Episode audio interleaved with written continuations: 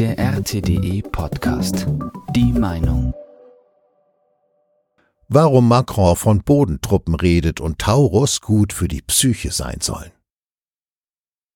Jetzt sind wir fast durch. Vor kurzem erst wurde von europäischen Atomwaffen geschwatzt und nun sind wir bei Bodentruppen angekommen. Solche Versuchsballons, wie sie Macron gerade losgelassen hat, verraten aber immer mehr, als man ihnen auf den ersten Blick ansieht. Von Dagmar Henn. Es scheint fast so, als wäre dem französischen Präsidenten Emmanuel Macron sein Napoleon-Komplex endgültig zu Kopf gestiegen, wenn er von westlichen Bodentruppen in der Ukraine fantasiert. Paris soll noch das eine oder andere Monument aufweisen, das daran erinnert, wie derartige Versuche ausgehen. Aber er hat damit auch das ausgesprochen, was immer der naheliegende Grund schien, warum derzeit ein bilateraler Bestandsvertrag mit der Ukraine nach dem anderen geschlossen wurde, um eine Möglichkeit zu schaffen, in den Krieg in der Ukraine einzusteigen, ohne das als NATO zu tun was natürlich Unfug ist, da jede solche Beteiligung Russland das Recht gäbe, gegen die beteiligten Länder vorzugehen. Wobei die erste Folge einer derartigen Beteiligung vermutlich eine andere wäre. Wie zuletzt der Artikel der New York Times über die CIA in der Ukraine bestätigt hat, beruht die ukrainische Kriegsführung weitgehend auf westlichen Daten. Das sind allerdings nicht nur US-amerikanische. Über dem Schwarzen Meer tummeln sich auch französische und britische Spionageflieger, deutsche AWACS sind unterwegs und womöglich werden auch von Bundeswehrsatelliten Daten geliefert. Ohne diese Daten ist die Ukraine beinahe blind. Sie kann diese Daten aber nur erhalten, weil das ganze westliche Gerät, das sie liefert, bisher nicht angegriffen wurde, weil Russland sich auf die Fiktion einlässt, das sei keine Beteiligung. In dem Moment, in dem Offizielle, nicht die längst anwesenden Söldner, über deren technische Notwendigkeit ich schon mehrfach geschrieben habe, Truppen eines westlichen Landes in der Ukraine aufschlagen, sind die zu diesem Land gehörenden herumfliegenden und schwimmenden Gerätschaften ein legitimes Ziel. Eine offene Beteiligung, sagen wir französische Truppen, würde der russischen Regierung gegenüber der eigenen Bevölkerung jede Möglichkeit nehmen, nicht entsprechend zu reagieren.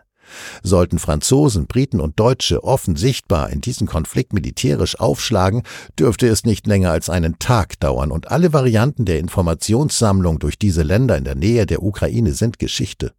Praktisch würde das die Ukraine sogar militärisch schwächen und nicht stärken, weil die Daten wesentlich wichtiger sind als das mögliche zusätzliche Personal. Diese Überlegungen beweisen aber noch etwas ganz anderes. Die europäischen Regierungen wissen sehr wohl, dass die Ukraine inzwischen auch ein Personalproblem hat. Dieses Personalproblem lässt sich nicht mit jenen lösen, die in der Ukraine von der Straße gefangen, aus Bussen gezogen oder aus Flüssen gefischt werden, weil die Ausbildung eines Soldaten, der zu mehr zu gebrauchen ist, denn als Zielscheibe Zeit benötigt, weit mehr Zeit als die Ukraine hat. Der einzige reale Grund für Macrons Fantasien ist dieser. Eine andere Möglichkeit, die Löcher in der zunehmend brüchig werdenden Front zu stopfen, gibt es nicht mehr. Allerdings, wenn es keine Munition mehr gibt, dann nützen auch weitere Truppen nichts. Olaf Scholz hat auf die Andeutungen Macrons ungewöhnlich schnell reagiert. Man sei sich einig gewesen, dass keine Truppen entsandt würden, wobei er in diesem Punkt nicht nur vom britischen Premier Richie Sunak unterstützt wurde. Bestätigt wurde dies auch aus Spanien und sogar aus Polen, das bisher das größte Kontingent an Söldnern gestellt hat. Selbst NATO-Generalsekretär Jens Stoltenberg hielt es für angebracht zu betonen, dass es derartige Pläne bei der NATO nicht gebe. Scholz dürfte es nicht ganz ungelegen kommen, an diesem Punkt wieder etwas Unterstützung um sich sammeln zu können. In der Frage der Taurus-Marschflugkörper scheint er mittlerweile allein gegen den Rest zu stehen. Es wirkt, als habe ihm jemand zumindest die Feindstaatenklausel ausführlich erklärt. In der Frage der Truppenentsendung findet er selbst die Bild auf seiner Seite, die in einem Kommentar mutmaßt, der französische Präsident wolle mit diesem Gedanken und mit seinen Vorwürfen gegen Scholz wegen der Taurus nur von der Unzulänglichkeit des eigenen Beitrags für die Ukraine ablenken. Auch Vertreter der Grünen wie der CDU haben die Vorstellung von Truppenentsendungen zurückgewiesen. Macron hatte in seiner Aussage jedoch selbst darauf hingewiesen, wie eine derartige Debatte üblicherweise abläuft. Viele Menschen, die heute nie, nie sagten, seien dieselben, die vor zwei Jahren sagten, nie, nie Panzer, nie, nie Flugzeuge, nie, nie Raketen mit längerer Reichweite. Und ich habe nicht gesagt, dass Frankreich dafür nicht offen ist. Es ist aber auch denkbar, dass Macron auf diese Weise versucht, sich Rückendeckung bei seinen europäischen Nachbarn zu verschaffen. Schließlich gab es diese Einbestellung des französischen Botschafters in Moskau, hinter der sich mit hoher Wahrscheinlichkeit, wenn auch aus gegebenen Gründen, auch aus Moskau nicht offiziell bestätigt, die Anwesenheit französischer Fremdenlegionäre in der Ukraine verbirgt, die nur mit Genehmigung des französischen Präsidenten erfolgen konnte. Heute erst gab es eine Meldung des französischen Verteidigungsministers Sébastien Lecornu, dass die russische Seite so aggressiv gegenüber französischen Aufklärungsflugzeugen über dem Schwarzen Meer sei.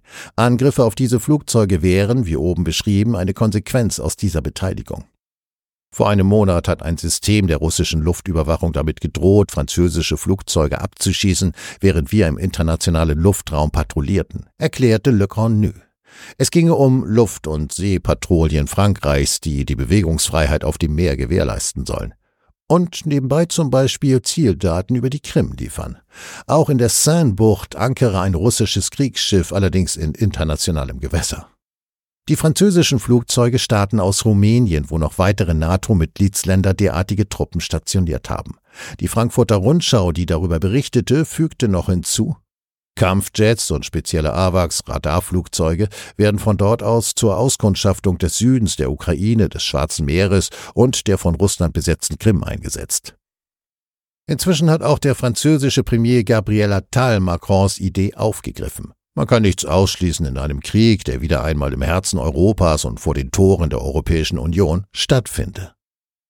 Womöglich steckt also hinter Macrons Aussage das Bedürfnis, schon einmal für den denkbaren Moment vorzuarbeiten, an dem bekannt werden könnte, dass er in diesem Satz nicht von der Zukunft sprach, sondern von der Gegenwart, während Scholz ablehnend gleichzeitig die unterschwellige Botschaft enthielt, diese Suppe möge Herr Macron doch bitte allein auslöffeln.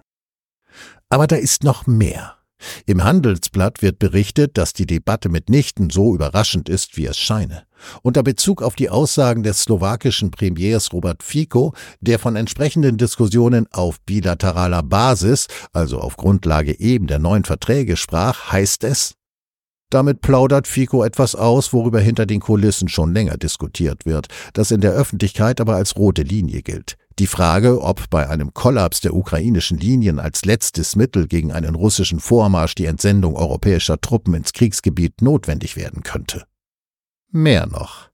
In vertraulichen Gesprächen mit ihren Alliierten haben osteuropäische Regierungsvertreter darauf hingewiesen, dass sie der Ukraine notfalls direkt militärischen Beistand leisten würden womit wir trotz der Beteuerungen von Donald Tusk wieder bei Polen wären, denn die Liste der denkbaren osteuropäischen Regierungsvertreter ist vergleichsweise kurz, drei weitgehend irrelevante Balten und Polen.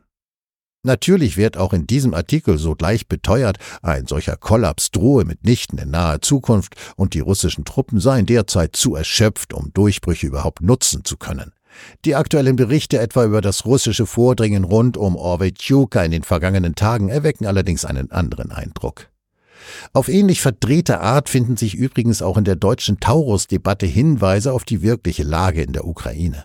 Ausgerechnet die oberste Rüstungslobbyistin der Republik, Marie-Agnes Strack-Zimmermann, erklärte, dass die Lage in der Ukraine psychologisch unglaublich ernst ist und der Zeitpunkt für eine derartige Zurückweisung äußerst ungünstig sei. Es geht um die tatsächliche Lage. Es geht aber auch um die psychologische Lage und dass das jetzt in diesem Augenblick kommt, ich fasse das nicht. Wenn die psychologische Lage derart betont wird, hat Strack-Zimmermann offenkundig Informationen, dass die Moral der ukrainischen Truppen vor dem Zusammenbruch steht. Andernfalls wäre das Bedürfnis nach neuen Wunderwaffen nicht so hoch. Es ist also nicht so, dass die Wahrheit nicht gesagt wird, sie wird nur gut verborgen.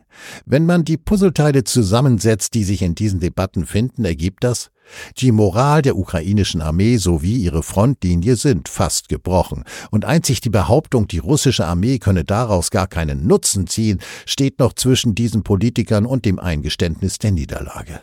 Gewisse Osteuropäer sind in völliger Panik und wollen offen Truppen senden. Macron hat ein ganz eigenes Problem mit Russland an der Backe, das jederzeit eskalieren könnte. Die Vereinigten Staaten fänden vermutlich die Version eines Krieges der Europäer gegen Russland ganz praktisch. Scholz hat mittlerweile genug Angst, dass er halbwegs in die Realität zurückgekehrt sein könnte, und jede weitere Verschärfung der Lage macht es wahrscheinlicher, dass die ganze schöne Einheit auseinanderfliegt. Es bleibt jedenfalls spannend. Das war der RTDE Podcast.